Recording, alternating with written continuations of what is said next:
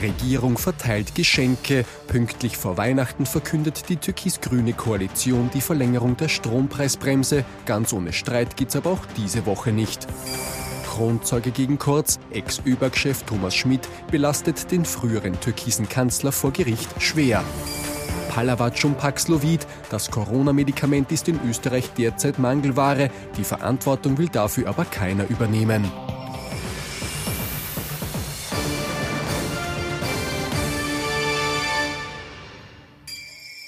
Herzlich willkommen zu unserem politischen Wochenrückblick. Ich freue mich, dass ich Sie wieder begrüßen darf und ich freue mich auf Thomas Hofer bei uns in der Sendung, unser Politikexperte. Herzlich willkommen. Guten Abend, Herr Knapp. Und unser Meinungsforscher Peter Eick. Herzlich willkommen. Schön, dass Sie da sind. Hallo.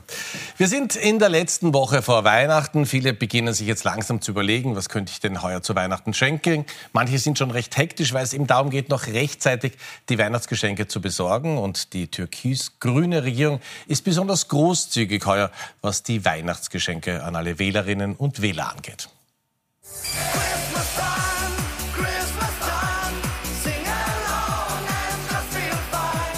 Alle Jahre wieder kommt das Christkind. Die türkis-grüne Bundesregierung hat in dieser Legislaturperiode aber nur mehr eine Gelegenheit, Weihnachtsgeschenke zu verteilen. In einem Packerl befindet sich dieses Jahr die Verlängerung der Strompreisbremse bis Ende 2024. Das sind inflationsdämpfende Maßnahmen und sollen eben auch die Bürgerinnen und Bürger dabei entlasten, damit die Teuerung nicht zu stark auf sie einwirkt. Ein anderes Weihnachtspaket, das Kanzler und Vizekanzler unter den Christbaum legen, der Mietpreisdeckel. Der soll die gesetzlich geregelten Mietverhältnisse auf maximal 5% innerhalb von zwei Jahren begrenzen. Das ist jetzt für drei Viertel äh, der Mietverhältnisse gedacht. Das betrifft 2,5 Millionen äh, Bürgerinnen und Bürger und deshalb ist das, glaube ich, wirklich eine massive Hilfe.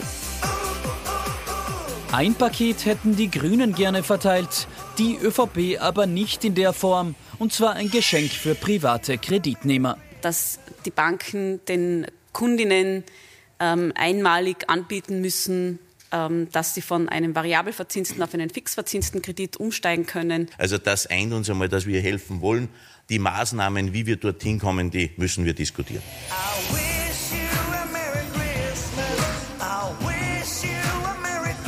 Nichts schenken sich ÖVP und Grüne hingegen beim Thema Klima.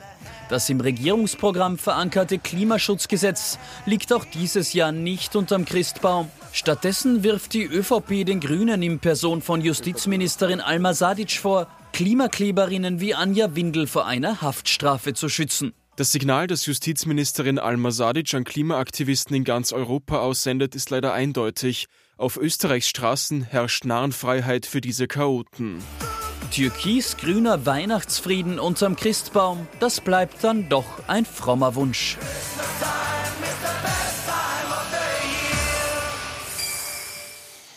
Thomas Hofer, also Einigkeit, wenn es um die Großzügigkeit geht, aber trotzdem gemeinsam treten die beiden Regierungsparteien dann doch wieder nicht auf. Bei vielen Themen gibt es echt einen Zoff, wie wir hören. Absolut. Das ist jetzt nicht erst seit dieser Woche so, sondern wir haben das gefühlt 25 Mal an dieser Stelle schon besprochen. Äh, es ist die alte Praxis von dem, äh, wird es jetzt zusammenfassen mit dem Motto, man kann miteinander nicht, das konnte man nicht von Beginn weg, aber ohne einander kann man auch noch nicht. Man will nicht vorzeitig wählen. Äh, es geht jetzt auch schön langsam in Richtung Fristenlauf, auch Richtung Herbst klarerweise 2024.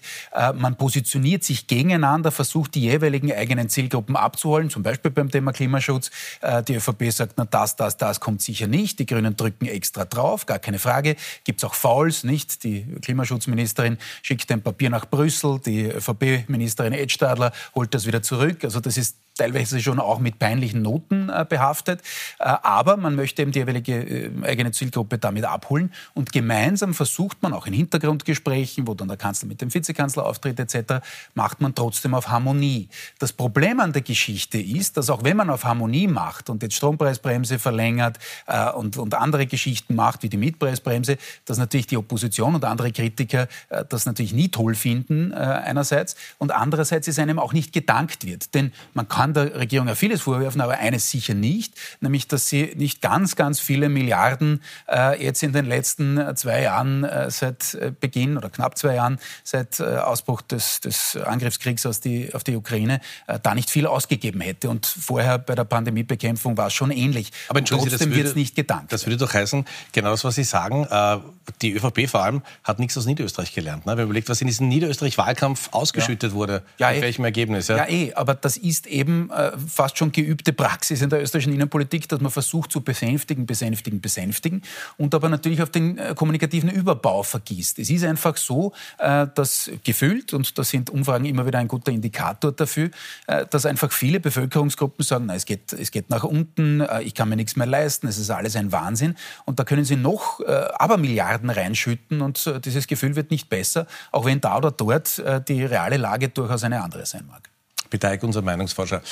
Wie nehmen denn das die Österreicherinnen und Österreicher wahr? Wer kann sich da in dieser Regierung aus das Beste aus beiden Welten. Wer kann sich da besser durchsetzen? Welche Handschrift ist eher erkennbar? Die türkise oder schwarze jetzt eher oder doch die grüne? Ich glaube, da ist sich die ÖVP noch uneins, äh, wer stärker, ich oder ich, um es mit Nestroy zu sagen. Ähm, also es ist aus Sicht der Bevölkerung, ähm, auch wenn es manche Kommentatoren gibt, die das anders sehen, ähm, ist äh, die, die türkise Handschrift schon äh, klar erkennbar, aus, auch aus Sicht der Bevölkerung. Also wir haben das abgetestet in der, in der, Sonntags, in, der, in der Frage der Woche, die wir jetzt im Insert sehen. Äh, da haben wir 44 Prozent, die sagen, das ist die ÖVP und äh, 25 Prozent sagen beide gleich und 13 Prozent die Grünen. Ähm, und jetzt könnte man es ein bisschen uminterpretieren und sagen, naja, das Verhältnis zwischen 44 und 13 ist ungefähr das Verhältnis, das man ja bei der Nationalratswahl auch hatte, 37 zu 14. Daumen mal Pi, wie gesagt. Jetzt können wir hergehen und sagen, nicht, vielleicht sind die 25 Prozent beide gleich ein Erfolg für die Grünen, weil das könnte man ja auch den Grünen zuschlagen. Am Ende des Tages ist es so, dass einfach die, die ÖVP als stärkerer Partner sich durchsetzt und dann kommen natürlich solche Dinge wie das, das, das Klimaschutzprogramm. Ähm, diesen Erfolg möchte die ÖVP ganz offensichtlich den, den Grünen zumindest vor der Hand nicht gönnen verstehe ich nicht ganz, weil man könnte das ja auch als gemeinsame Sache verkaufen. Interessant ist es, wie sieht es bei den Wählergruppen aus, bei den unterschiedlichen, nämlich insbesondere bei ÖVP, Grünen und dann haben uns die Freiheitlichen auch noch angesehen. Und man sieht, dass die ÖVP-Wähler sehr wohl der Ansicht sind, dass sich die, die, die ÖVP durchgesetzt hat. Die Grünen sehen das ein bisschen anders, aber, und jetzt das Wichtige, sie sehen es nicht besonders stark, sondern sie sehen das auch so in diesem, in diesem ähnlichen Verhältnis, wie es die Bevölkerung sieht. Anders wie immer möchte ich fast sagen, die freiheitliche Wählerschaft, die sagt, na, ähm, ähm, so stark ist die ÖVP da äh, nicht ausgestattet. Also da, da, da wedelt schon der Schwanz mit dem Hund. Wenn wir uns jetzt einen Aspekt anschauen, ähm, ich würde mal fragen wollen, ob das an den Markenkern der ÖVP geht, an den alten Markenkern. Mhm. Diese Diskussion, wird es möglich sein, variable Kredite umzuwandeln äh, in, in Fixzinskredite? Die Grünen fordern das und man würde eigentlich meinen, als Kenner der heimischen Innenpolitik, die ÖVP sagt da Nein. Beim August Wöginger gesehen, also ein Nein war das nicht. Ein, ein Nein war das nicht ja. von seiner Seite, wobei es war auch kein Ja, aber das war halt typisch Politik. Äh, aber Sie sprechen einen, einen in der ÖVP heiklen Punkt an. Es wird der Clubobmann aufgrund auch seiner sehr, sehr guten äh, Beziehung äh, zur Clubobfrau der Grünen äh, ihm immer wieder unterstellt, ihr im Übrigen auch, nicht dazu nachgiebig zu sein gegenüber äh, den grünen Anliegen. Und das ist insgesamt das ist ein altes Thema. Stichwort jetzt, die Zahlen belegen zwar jetzt äh, Gegenteiliges eigentlich vom Kollegen Haig, aber dass man gesagt hat, nein, die haben uns jetzt, also die, der kleine Koalitionspartner quasi, am Nasenring durch die Arena geführt. Aus dem Finanzministerium ist es ja zumindest indirekt vermittelt anders äh, dahergekommen. Aber das ist ein heikler Punkt für die ÖVP, auch gegenüber jenen Zielgruppen, die man da sich mit der FPÖ teilen muss oder die eigentlich, muss man sagen, seit der letzten Wahl 2019 schon in Richtung äh, äh, der Freiheitlichen wieder zurückgegangen sind, ähm, dass man sagt, naja, eigentlich sind wir die Tonangebenden und die Grünen kriegen eh nichts. Und das wird durch solche Geschichten schon unterminiert. Das gilt auch für ein paar Klimamaßnahmen, die es da so gab. Äh, zum Beispiel die CO2-Bepreisung, die jetzt auch wieder heftiger diskutiert wird. Und deswegen, das ist auch der Grund, warum die ÖVP da versucht, Pflöcke einzuschlagen. Aber das, was Sie sagen, das ist ein, ein, ein absolut äh, sozusagen zuverlässiger Punkt, wo man eben sieht, wie die Stimmung innerhalb innerhalb der ÖVP ist. Und da gibt es im Übrigen dann auch immer wieder den Ärger, äh, zum Beispiel im Wirtschaftsflügel, beim Wirtschaftsbund, über den ÖAB. Einer äh, der wirklich prononciertesten Vertreter des ÖAB ist natürlich der Herr Wöginger. Wir haben also jetzt gesehen, wie sich Türkis und wie sich die Grünen vorbereiten auf die Wahl. Der Chef der SPÖ, Andreas Babler, hat in dieser Woche ein Interview gegeben bei meiner Kollegin Corinna Milborn. Und in diesem Interview geht er ganz eindeutig davon aus, dass er Kanzler wird in der nächsten Regierung. Wir werden sie Koalitionspartner suchen müssen, leider. Ich glaube nicht, dass sie absolute Mehrheit äh, schaffen kann. Das wäre sehr unwahrscheinlich. Aber das Ziel ist einfach, was vor, vorwärts zu bringen in dem Land. Endlich wieder mal den Diskurs in eine Richtung von Verbesserungen zu bringen. Jetzt möchte man was, was vorwärts bringen und äh, man hat das Gefühl, die SPÖ hat momentan so diese Retro-Kiste aufgemacht. Ich höre immer wieder Bruno Kreisky, ja. keine Frage, ganz, ganz großer Staatsmann, der diese Republik geprägt hat. Aber zwischen den Zeilen hat man das Gefühl, die SPÖ ist für die Wiedereinführung des Schwarz-Weiß-Fernsehens. Ja? Ja, das ist richtig, sie ist aber nicht die einzige Partei. Wir haben äh, auch den Bundeskanzler erlebt, wie er den Rückgriff auf äh, Leopold Fiegel gemacht hat äh, im Spätsommer dieses Jahres. Und jetzt macht der Herr äh, Babler auf Kreisky 2.0. Beiden muss man sagen, man muss ein bisschen vorsichtig sein mit solchen Vergleichen. Erstens gibt es einen alten Grundsatz und der lautet, man soll den Eindruck vermitteln, aber den Ausdruck vermeiden, denn ansonsten wird es relativ bald peinlich. Und möglicherweise scheitert der eine oder andere Spitzenpolitiker aktuell an diesem historisch doch großen Vergleich. Äh, und das Zweite ist genauso, wie Sie sagen. Ja, wenn ich die Zukunftskonzepte äh, aus der Vergangenheit ableiten will, äh, dann ist die Frage, ob das wirklich glaubwürdig ist. Jetzt nicht einmal die Frage aufmachend, ist das jetzt noch 70er oder 50 Jahre im Fall der ÖVP das Richtige. Äh, aber es ist tatsächlich so, dass beide eben noch nicht wirklich so in die Gänge gekommen sind, in diesem aktuellen Kampf um Platz zwei in den Umfragen, äh, um wirklich glaubwürdig zu vermitteln, dass sie die richtigen Konzepte für, für das Land, für die Zukunft haben. Und das ist ja auch einer der Gründe, nicht der einzige, aber einer der Gründe dafür, dass die, die Freiheitlichen da derzeit in den Umfragen relativ deutlich nach vorne weggezogen sind. Wir kommen gleich zu den Freiheitlichen. Ich möchte Ihnen noch eine kurze Frage zur SPÖ und zu diesem Retro-Schick äh, stellen. Äh, gibt es in der Bevölkerung so einen, einen spürbaren Wunsch zurück in die Zeit, in der alles besser war? Nein, es gibt natürlich nicht den, den, den Wunsch, nicht Back to the Future ist ja. falsch, aber ja. zurück in die Vergangenheit, sondern äh, es, es geht um dieses sich wohlfühlen im Sozialstaat. Das gibt es schon. Äh, die Problematik ist nur bei der SPÖ derzeit, sie setzt auf Sozialthemen, die aber die Bevölkerung nicht ganz oben auf der Agenda hat. Also ich nehme zum Beispiel das Thema, haben wir auch schon hier x-mal besprochen, Kinderarmut. Das ist natürlich ein sehr honoriges Thema, das soll es auch in diesem Land nicht geben. Aber die Menschen empfinden jetzt nicht, dass die Kinderarmut ganz, ganz oben an der Spitze steht der Themen, die zu bewältigen sind, sondern da gibt es andere Themen. Und da verstehe ich die, die SPÖ eigentlich nicht ganz, weil es gäbe diese Themenfelder. Nehmen wir das Themenfeld Gesundheit her. Auf diesem Themenfeld kann ich eigentlich sehr, sehr viel machen. Der Herr Rauch hat das verstanden als Gesundheitsminister, hat auch die Schwäche auf mancher Stakeholder wie der Ärztekammer erkannt und ist in dieses Themenfeld hineingegangen. Die Sozialdemokratie im Bund macht das nicht. Möglicherweise vielleicht auch nicht, weil es in anderen Bundesländern unter SPÖ-Führung da Probleme gibt. Stichwort Wien. Stich, zum Beispiel Wien. Ja. Ähm, und äh, man hat das Gefühl bei der, bei der SPÖ, man weiß schon, wo der Weg ungefähr hingehen sollte. Es ist ein ganz klar links prononcierter Weg. Aber was die einzelnen Themensetzungen betrifft, da hat man noch nicht Tritt gefasst. Und das ist das Problem, das der Andreas Babel hat. Und das zweite Problem ist, dass er einfach ähm, nicht als Kanzleralternative aktuell gesehen wird. Das heißt, ich kann natürlich sehr darauf hoffen, dass ich möglicherweise der Erste werde. Aus heutiger Sicht eher unwahrscheinlich. Komm noch ganz kurz, der FPÖ, die hat auch reagiert, bereitet sich auch vor. Da gibt es zwar keine Urlaubssperre, aber die Auslandsreisen müssen zumindest angemeldet werden. Ne? Naja, das ist sehr spannend. Warum macht das Herbert Kickl? Herbert Kickl ist inhaltlich mit seiner Partei tiptop positioniert. Das einzige Problem, und da sieht man wirklich die große strategische Intelligenz von Herbert Kickl. Er weiß, diese Partei hat sich immer wieder durch irgendwelche Exzesse in die Luft gesprengt. Und er dichtet jetzt genau diese Stellen ab. Das heißt, er nimmt seine Leute an die Kantare, damit ja nicht wieder ein Ibiza-Video oder was auch immer passiert. Da versucht er abzudichten, weil er hat Angst, dass seine Reputation und die Reputation der Partei erschüttert wird.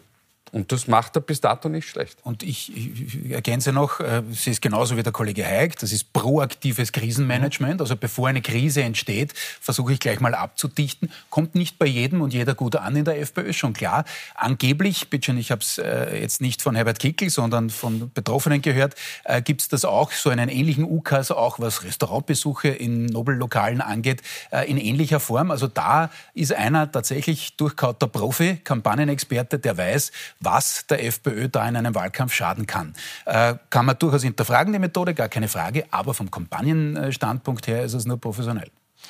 Wir kommen jetzt in unserer Sendung zu dem Prozess, über den ganz Österreich in dieser Woche gesprochen hat und über den ganz Österreich wahrscheinlich im Jänner weitersprechen wird. Es geht um die mögliche Falschaussage von Sebastian Kurz. Und ein möglicher Kronzeuge, Thomas Schmidt, ist in diesem Prozess in dieser Woche aufgetreten und wurde befragt. Thomas Schmid gegen Sebastian Kurz oder das Aufeinandertreffen zweier einstiger Freunde. Dieses Duell gibt es diese Woche in der Extended Version. Zwei Tage lang dauert der juristische Fight am Wiener Straflandesgericht. Vor den Kameras redet aber nur einer der Kontrahenten. Guten Morgen, sehr geehrte Damen und Herren. Sie können sich wahrscheinlich vorstellen, dass ich auf den heutigen Tag sehr lang gewartet habe. Wir sehen uns im Gerichtssaal. Im Gerichtssaal spricht dann auch der zweite Kontrahent Thomas Schmidt und zwar ausgiebig. Es geht um die berühmt gewordenen Chats zwischen ihm und Kurz zur Besetzung des ÖBAG-Chefpostens. Bitte mach mich nicht zu einem Vorstand ohne Mandat. Das wäre ja wie Wiener Stadtrat ohne Portfolio. Kriegst eh alles, was du willst. Ich bin so glücklich, ich liebe meinen Kanzler. Kurz deutet die Nachrichten im Sinne einer Ermahnung, also dass Schmid den Hals nicht voll bekomme. Schmid widerspricht und belastet Kurz. Er hat das ernst gemeint. Kurz hat es getaugt, was wir gemacht haben. Die Nachricht habe ich als Bestätigung meiner Arbeit verstanden. Und der potenzielle Kronzeuge geht vor Gericht noch weiter. Kurz hätte quasi ein Vetorecht bei den Postenbesetzungen der österreichischen Staatsholding gehabt und wäre damit mehr als bloß informiert gewesen. Abstimmen bedeutet, das Finanzministerium ist in der Hierarchie sehr weit oben, aber das Bundeskanzleramt steht noch weiter oben. Unter Kurz ist das Abstimmen aber einem Vetorecht gleichgekommen. Während Schmid Kurz diese Woche also vor Gericht belastet, wird es für ÖVP-Reibebaum Wolfgang Sobotka ebenfalls ungemütlich. Gegen den Nationalratspräsidenten darf nämlich die Wirtschafts- und Korruptionsstaatsanwaltschaft ermitteln, sobald der Nationalrat seine Immunität aufhebt. Es geht um Vorwürfe der Intervention und Beeinflussung bei der Erwin Pröll Stiftung. Kurz und Sobotka werden von derselben Person belastet. Richtig, Thomas Schmidt. Der juristische Fight zwischen Schmidt und der ÖVP dürfte also noch über mehrere Runden gehen. Herr Hofer, es wird ja immer wieder darüber diskutiert, dass wenn es da einen Freispruch geben könnte, dann könnte es vielleicht das Comeback von Sebastian Kurz werden. Vor allem, weil die Situation der ÖVP momentan alles andere als erfreulich ist. Nur wenn wir uns jetzt den Prozess anschauen, wenn wir uns anschauen, wie Thomas Schmidt aussagt, also dieser, der neue Stil und das wir da mal alles gehört haben, das kann doch Kurz nicht durchhalten. Äh, nein, das kann er nicht durchhalten. Also die Botschaft von 2017 und 2019, die, die ist kaputt. Äh, es zeigen auch die Umfragen, auch die in der Zeitreihe von, vom Kollegen Hayek, äh, dass es schon mit Sebastian Kurz im Kanzler Kanzleramt deutlich nach unten gegangen ist, muss man immer dazu sagen. Äh, nicht, weil ich in meinem Zeug flicken will, sondern weil man das einfach äh, aufgrund der Redlichkeit sagen muss. Ja, es ist dann noch weiter nach unten gegangen für die ÖVP, stimmt schon, aber er wäre jetzt nicht mehr der Wunderwutzi, äh, der sozusagen das alles richten würde. Das Zweite ist, selbst wenn es jetzt relativ bald zu einem Freispruch käme, können wir hier nicht beurteilen, soll man auch nicht an dieser Stelle, aber selbst wenn es so wäre, gab es da auch noch was anderes vor zwei, drei Wochen, nämlich die Geschichte, dass Salär in Richtung Benko etc. macht hat jetzt in der öffentlichen Meinung bei den Zielgruppen, die Kurz schon mal hatte, 2017 und 2019, auch nicht wirklich einen schlanken Fuß. Vielleicht jetzt nicht in Gusenbauer Kategorien, aber ähnlich, nicht? Also das wäre auch nicht so toll. Äh, ich habe auch nie daran geglaubt, äh, wir haben das besprochen vor einigen Wochen und fast schon Monaten, ähm, dass dieser, dieses Kurzcomeback so rasch möglich wäre. Vielleicht mittelfristig, wenn wirklich nichts übrig bleibt, geht das. Ähm, aber kurzfristig für den nächsten Wahlkampf ist das aus meiner Sicht de facto ausgeschlossen. Gibt auch nicht wirklich das Animo in den Landesparteien der ÖVP und die sind da schon entscheidend dafür, äh, dass man das gleich wollte. Mal abgesehen davon, dass die Situation der ÖVP schwierig ist. Letzter Satz zum Prozess. Bin jetzt nicht der Gerichtskibitz, sage ich gleich dazu, aber etwas eigenartig finde ich die, die Strategie, die man da im Kurzlager eingeschlagen hat, schon. Man hat noch immer das Gefühl, es ist eher die Wahlbevölkerung, das Publikum und, und die Zielgruppe äh, der Aktionen, die man da so setzt und nicht wirklich äh, der Fokus auf, den, auf, das, auf das eigentliche Verfahren gerichtet. Also, äh, wie gesagt, kann auch immer ein Freispruch werden, ich weiß es nicht, schlicht und ergreifend, aber ich glaube, maximiert hat er seine Chancen durch die Vorgangsweise, die zuletzt gewählt wurde, eigentlich nicht. Herr, ganz kurz, also wie dieser Prozess jetzt auch immer ausgeht, äh, wissen wir alle nicht, wenn wir dann nachher auch, auch ausführlich diskutieren. Aber zahlt das nicht alles wieder ein auf diese Marke, die die ÖVP überhaupt nicht möchte? Diese Korruption, diese Nein, ich, ich, dieses... Ich, ich würde ich würd, ja? ich würd anders sagen, zahlt das nicht ein auf die Marke der Freiheitlichen. Weil die Freiheitlichen kommen hier nicht vor. Und die Freiheitlichen stellen sich hin und sagen, schaut, das sind die Eliten und was der Kollege Hofer vorher angesprochen hat. Und dann hat man, haben wir noch die Signer und da ist der Gussenbau drin. Also ist in Wirklichkeit auch die SPÖ irgendwie auch mit dabei. Und dann haben wir vielleicht die Kleingärten in Wien und da baut man sich wunderbar diese schöne Collage zusammen. Und Herbert Kickl steht nur daneben und gibt den Museumsführer.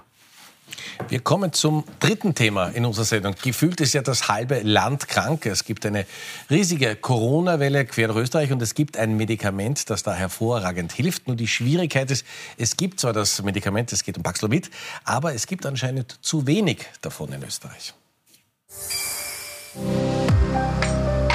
Es ist das Gold der Risikogruppen Paxlovid, ein Medikament, das vor einer schweren Covid-Erkrankung schützen soll, derzeit aber so gut wie vergriffen ist. 123.000 Dosen sind vom Gesundheitsministerium an öffentliche Apotheken ausgeliefert worden. Abgerechnet wurden von den Apotheken bis Ende Oktober aber erst 77.000 Packungen, sagt Gesundheitsminister Johannes Rauch.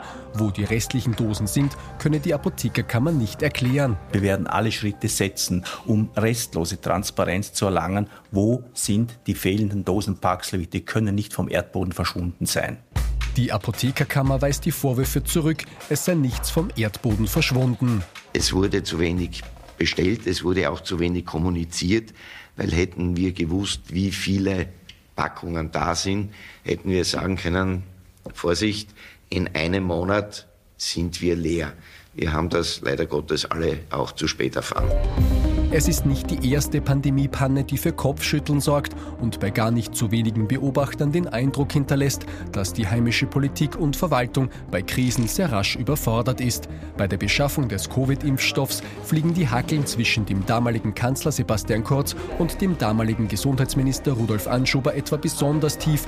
Das grüne Urgestein zieht sich schließlich aus der Politik zurück. Auch sein Nachfolger Wolfgang Mückstein bleibt glücklos und nur ein knappes Jahr im Amt. Die mächtigen Landeshauptleute Monate fahren mit dem Gesundheitsminister immer wieder regelrecht Schlitten. Mit seinem eigenen Schlitten verpasst er letztlich auch noch die Verhandlungen zur Impfpflicht. Seinem E-Auto geht nämlich am Weg zur entscheidenden Runde in Tirol der Saft aus. Herr Hofer, wenn man jetzt den großen Bogen spannt, Pandemie-Management, da hat man das Gefühl, das geht einfach noch nicht wirklich rund. Äh, nein, richtig. Das hat man gesehen im Beitrag jetzt, äh, was die Vorgänger des äh, aktuellen Gesundheitsministers angeht. Gar keine Frage, gerade den Herrn Mückstein. Da merkt man schon, dass der Herr Rauch durchaus viel eher der politische Profi ist. Weil er hat sofort eines gemacht, obwohl seine Zuständigkeit im, im Ministerium gesagt, na, bitteschön, ich sag's gleich, ich weiß nicht. Ja, das waren jetzt in dem Fall die Apotheker. Er kann ja mit der Apothekerkammer an sich sehr, sehr gut. Gab's ja auch zuletzt zuletzt gemeinsame Pressekonferenzen sogar. Aber er hat eines gelernt, nämlich Ball weiter, heiße Kartoffel mhm. weiterreichen. Äh, und das ist das, was er die Woche gemacht hat. Man sagt ja auch jetzt, jetzt kommt die neue Lieferung und bis Montag ist das alles verteilt. Also man versucht da relativ rasch äh, zu beruhigen. Und äh, das, das ist etwas, was der, der Herr Rauch, äh, mal abgesehen von, von, grundsätzlichen, von der grundsätzlichen Frage, warum das schon wieder nicht geklappt hat, äh, ganz gut kann. Nämlich eben da äh, zumindest medial mal gute Stimmung zu machen. Ist Corona noch ein, ein Reizthema für die österreichische Bevölkerung? Es ist für die freiheitliche Wählerschaft ein ja. Reizthema, ähm, weil äh, eben äh, insbesondere aufgehängt an der Impfpflicht ist die Paxlovid-Geschichte ein, eine, eine, eine, Fußnote. Ähm, aber ja, in dieser Zielgruppe ist das noch ein Thema, bei allen anderen eher wenig. Zeit mit Ihnen verfliegt immer. Ich weiß das sehr zu schätzen. Wir haben knapp eineinhalb Minuten und wir haben die Top und Flops. Wir haben Thomas Hofer und Peter Heik, die beiden Herren getrennt voneinander gefragt, wer in dieser Woche besonders positiv aufgefallen ist und wer es durchaus hätte besser machen können. Schauen wir mal. Hier kommen die Ergebnisse. Okay. Ja, äh, ja. Wir sind, ja, glaube ich, beim Top. Das ist ein bisschen abgeschrieben, ja? Das ist wirklich spannend. Würde mich interessieren, wie es der Kollege sieht. Äh, das ist der Oliver Wittuch, äh, naja, äh, und äh, wahrscheinlich ein thermoristischer Chef der, der Universitätenkonferenz, äh, für sein Interview auf Ö1, Super, weil er einmal eine, so eine, eine sozusagen von allen geübte Praxis durchbrochen hat, die immer alle sagen, mehr Geld, mehr Geld, mehr Geld, mehr Geld. Und er hat gesagt, na, passt schon, wir kommen durch jetzt über das nächste Jahr, dann äh, kommt schon äh, ein bisschen mehr Kohle rein und das ist in Ordnung. Finde ich mal erfrischend, dass es ein Interessenvertreter mal so sieht. Äh, und äh, die zweite Geschichte, die ist vielleicht ein bisschen erklärungsbedürftig, äh, Flop der Woche ein paar Elite-Unis und äh, in, in dem Fall Rektorinnen nicht gegendert, weil es jetzt drei Frauen tatsächlich waren, von Harvard, MIT und Pennsylvania, ähm, weil sie äh, auf die Frage in einem, in einem Hearing im, im, im Kongress äh, gesagt haben, auf die Frage, na, äh, wenn da jemand den Genozid an Juden verlangt, äh, ob das sozusagen irgendwelche Regeln an ihrer Uni ähm, sozusagen verletzen würde. Und sie haben gesagt, na, es kommt auf den Kontext an. Und ehrlicherweise Nein, es ist einfach grundsätzlich falsch äh, und, und abzulehnen und das sollten die Damen auch hinbekommen. Ja, also äh, Top der Woche Oliver Wittoch, aber äh, auch, auch aus Grund dessen, dass er ein erfrischendes Interview gegeben hat. Aber er hat noch einen Punkt angesprochen, nämlich was die Matura heute kann und soll. Ähm, und auch das habe ich sehr, sehr angenehm empfunden, dass jemand schönes, mal was anderes sagt. Schönes Zitat, wer hell auf der Platte ist, soll studieren und braucht keine Matura dazu. Ja, richtig, ja, genau. Gut so, Flop der Woche, äh, die Europäische Kommission, ähm, und also die EU-Kommission, schlicht und ergreifend ähm, dieser Schacher-Wettbewerb, Hilfe für Ukraine und, und Abgeltung dafür, dass, dass die Ungarn möglicherweise zustimmen, Orban zustimmt, und dann gibt man 10 Milliarden frei und er sagt, aber das hat damit nichts äh, zu tun. Das ist einfach ein Kuhhandel auf politischer Ebene und wir brauchen uns nicht wundern, wenn Österreich in den Eurobarometer-Studien als das Land auftritt, das die, die, die meiste kritische Haltung gegenüber der EU hat so wird man sich die Stimmung sicher nicht positiv gestalten. Meine Herren, herzlichen Dank. Das ist unsere letzte Sendung vor Weihnachten. Ich darf mich auch bei Ihnen fürs Zuschauen und für die Treue bedanken. Ich wünsche Ihnen frohe Weihnachten, guten Rutsch, kommen Sie sicher und gut ins neue Jahr und wir sehen uns dann im Jänner wieder. Schönen Abend, Dankeschön fürs Zuschauen.